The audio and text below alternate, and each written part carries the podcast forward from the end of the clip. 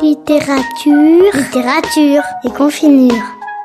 Confinure J'aime bien ce mot. C'est quoi ce mot? C'est confiture. Rien dire du tout.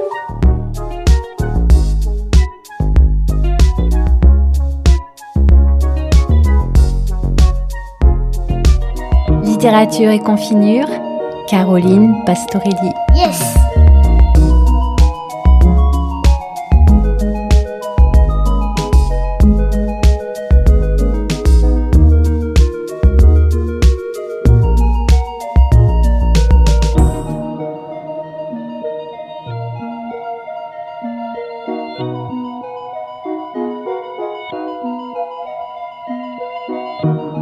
Bonjour à toutes, bonjour à tous, merci d'être là pour Littérature et Confinure. C'est un petit ouvrage qui avait fait grand bruit à sa sortie. 30 petites pages ont suffi à Stéphane Essel à faire le tour du monde. De Madrid à New York, de Tunis à Tel Aviv, de Tokyo à Santiago, partout, Stéphane Essel réveillera les consciences et appellera à une indignation collective, fermant selon lui de l'esprit de résistance. En préambule de ces pages, la citation d'Héraclès, Si tu n'espères pas, tu ne rencontreras jamais l'inespéré. Voici un voyage dans l'indignation que je vous propose aujourd'hui. Bienvenue dans Littérature et Confinure, épisode numéro 6.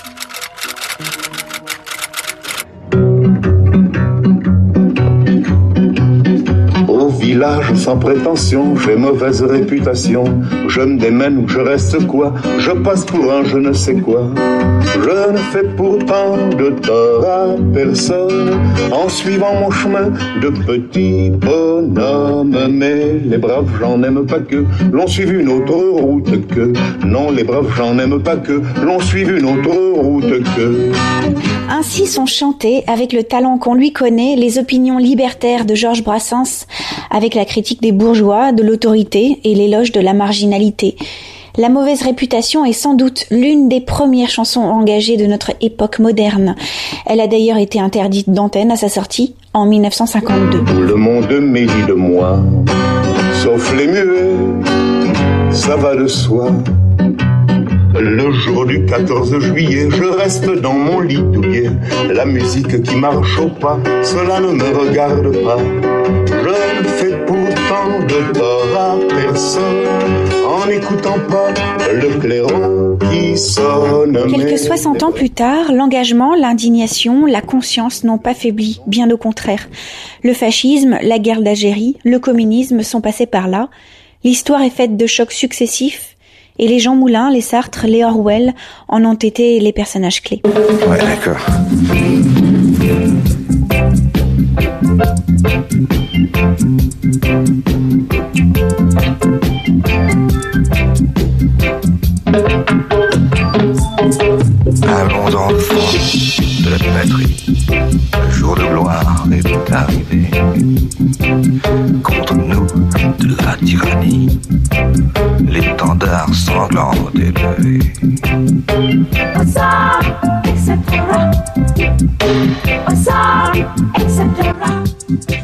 Pas d'âge pour s'indigner. Stéphane Essel a 93 ans lorsque sort son manifeste Indignez-vous, qui paraît en 2013.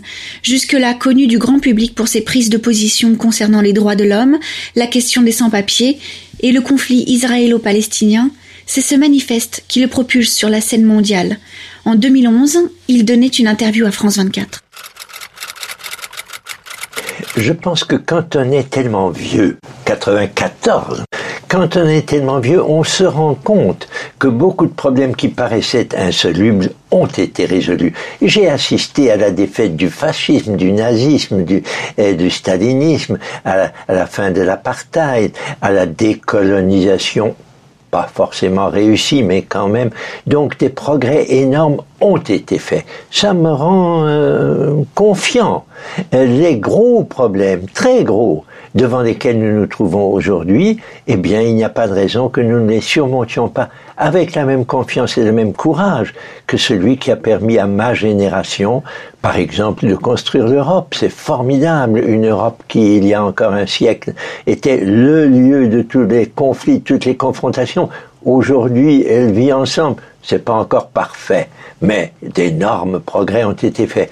C'est pourquoi je pense que dans d'autres domaines qui me préoccupent, que ce soit la relation Israël-Palestine, que ce soit la dégradation de la terre à laquelle les écologistes doivent apporter enfin une solution, ou que ce soit la très grande pauvreté face à une immense richesse d'un tout petit nombre, c'est également révoltant, scandalisant, et, on a raison de s'indigner.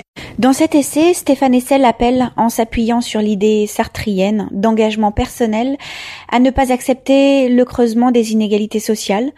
Il critique la politique d'immigration, regrette le poids du monde financier dans les choix politiques et dénonce l'affaiblissement de l'héritage social du Conseil national de la résistance. Les actes à mener, les, les plans à développer aujourd'hui ne sont pas plus difficiles à développer que ne l'étaient les attaques contre le totalitarisme dans notre jeunesse.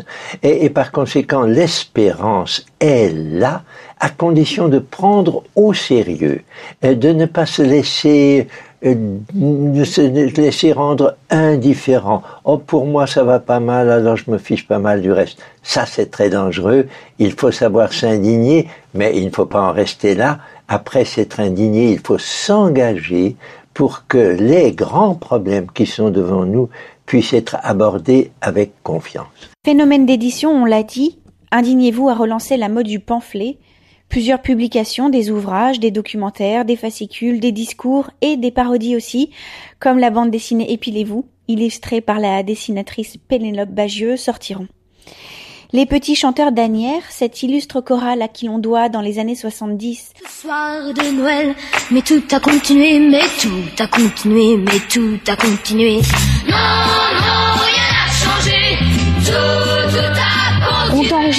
Une chanson également intitulée Indignez-vous en hommage à Stéphane Essel.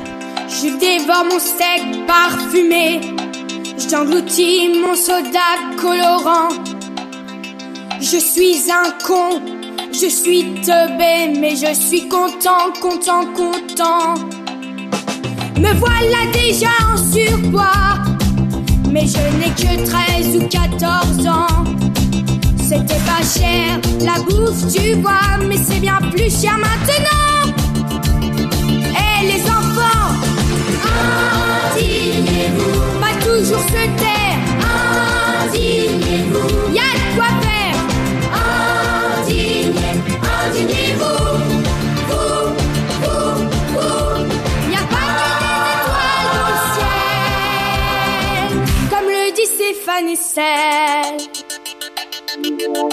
Je vais à présent vous lire un extrait d'Indignez-vous.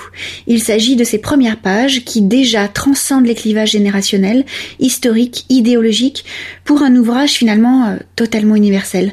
Créer, c'est résister, résister, c'est créer. 93 ans. C'est un peu la toute dernière étape. La fin n'est plus bien loin. Quelle chance de pouvoir en profiter pour rappeler ce qui a servi de socle à mon engagement politique. Les années de résistance et le programme élaboré il y a 66 ans par le Conseil national de la résistance. C'est à Jean Moulin que nous devons, dans le cadre de ce conseil, la réunion de toutes les composantes de la France occupée, les mouvements, les partis, les syndicats, pour proclamer leur adhésion à la France combattante et au seul chef qu'elle se reconnaissait, le général de Gaulle. De Londres, où j'avais rejoint le général de Gaulle en mars 1941, j'apprenais que ce conseil avait mis au point un programme, l'avait adopté le 15 mars 1944, proposé pour la France libérée un ensemble de principes et de valeurs sur lesquels reposerait la démocratie moderne de notre pays. De ces principes et de ces valeurs, nous avons aujourd'hui plus que jamais besoin.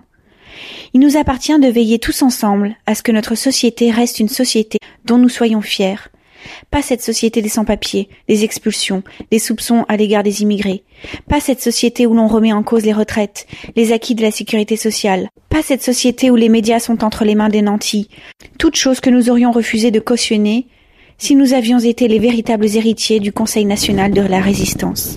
À partir de 1945, après un drame atroce, c'est une ambitieuse résurrection à laquelle se livrent les forces présentes au sein du Conseil de la Résistance. Rappelons-le, c'est alors qu'est créée la sécurité sociale, comme la résistance le souhaitait, comme son programme le stipulait. un plan complet de sécurité sociale visant à assurer à tous les citoyens des moyens d'existence dans tous les cas où ils sont incapables de se les procurer par le travail. Une retraite permettant aux vieux travailleurs de finir dignement leurs jours. Les sources d'énergie, l'électricité et le gaz, les charbonnages, les grandes banques sont nationalisées. C'est ce que ce programme préconisait encore, le retour à la nation des grands moyens de production monopolisés, fruit du travail commun, des sources d'énergie, des richesses du sous-sol, des compagnies d'assurance et des grandes banques. L'instauration d'une véritable démocratie économique et sociale, impliquant l'éviction des grandes féodalités économiques et financières de la direction de l'économie. L'intérêt général doit primer sur l'intérêt particulier. Le juste partage des richesses créées par le monde du travail primer sur le pouvoir de l'argent. La résistance propose une organisation rationnelle de l'économie, assurant la subordination des intérêts particuliers à l'intérêt général, et affranchie de la dictature professionnelle instaurée à l'image des États fascistes. Et le gouvernement provisoire de la République s'en fait le relais. Une véritable démocratie a besoin d'une presse indépendante. La résistance le sait, l'exige, en défendant la liberté de la presse, son honneur et son indépendance à l'égard de l'État, des puissances d'argent et des influences étrangères. C'est ce que relaient encore les ordonnances sur la presse dès 1944. Or, c'est bien ce qui est aujourd'hui en danger. La résistance en appelait à la possibilité effective pour tous les enfants français de bénéficier de l'instruction la plus développée, sans discrimination. Or, les réformes proposées en 2008 vont à l'encontre de ce projet. De jeunes enseignants, dont je soutiens l'action, ont été jusqu'à refuser de les appliquer, et ils ont vu leur salaire amputé en guise de punition. Ils se sont indignés, ont désobéi, ont jugé ces réformes trop éloignées de l'idéal de l'école républicaine, trop au service d'une société de l'argent, et ne développant plus assez l'esprit créatif et critique. C'est tout le socle des conquêtes sociales de la résistance qui est aujourd'hui remis en cause. Le motif de la résistance, c'est l'indignation. On ose nous dire que l'État ne peut plus assurer les coûts de ces mesures citoyennes. Mais comment peut-il manquer aujourd'hui de l'argent pour maintenir et prolonger ces conquêtes, alors que la production de richesses a considérablement augmenté depuis la libération, période où l'Europe était ruinée? Sinon parce que le pouvoir de l'argent, tellement combattu par la résistance, n'a jamais été aussi grand, insolent, égoïste, avec ses propres serviteurs jusque dans les plus hautes sphères de l'État. Les banques, désormais privatisées, se montrent d'abord soucieuses de leurs dividendes et des très hauts salaires de leurs dirigeants, pas de l'intérêt général.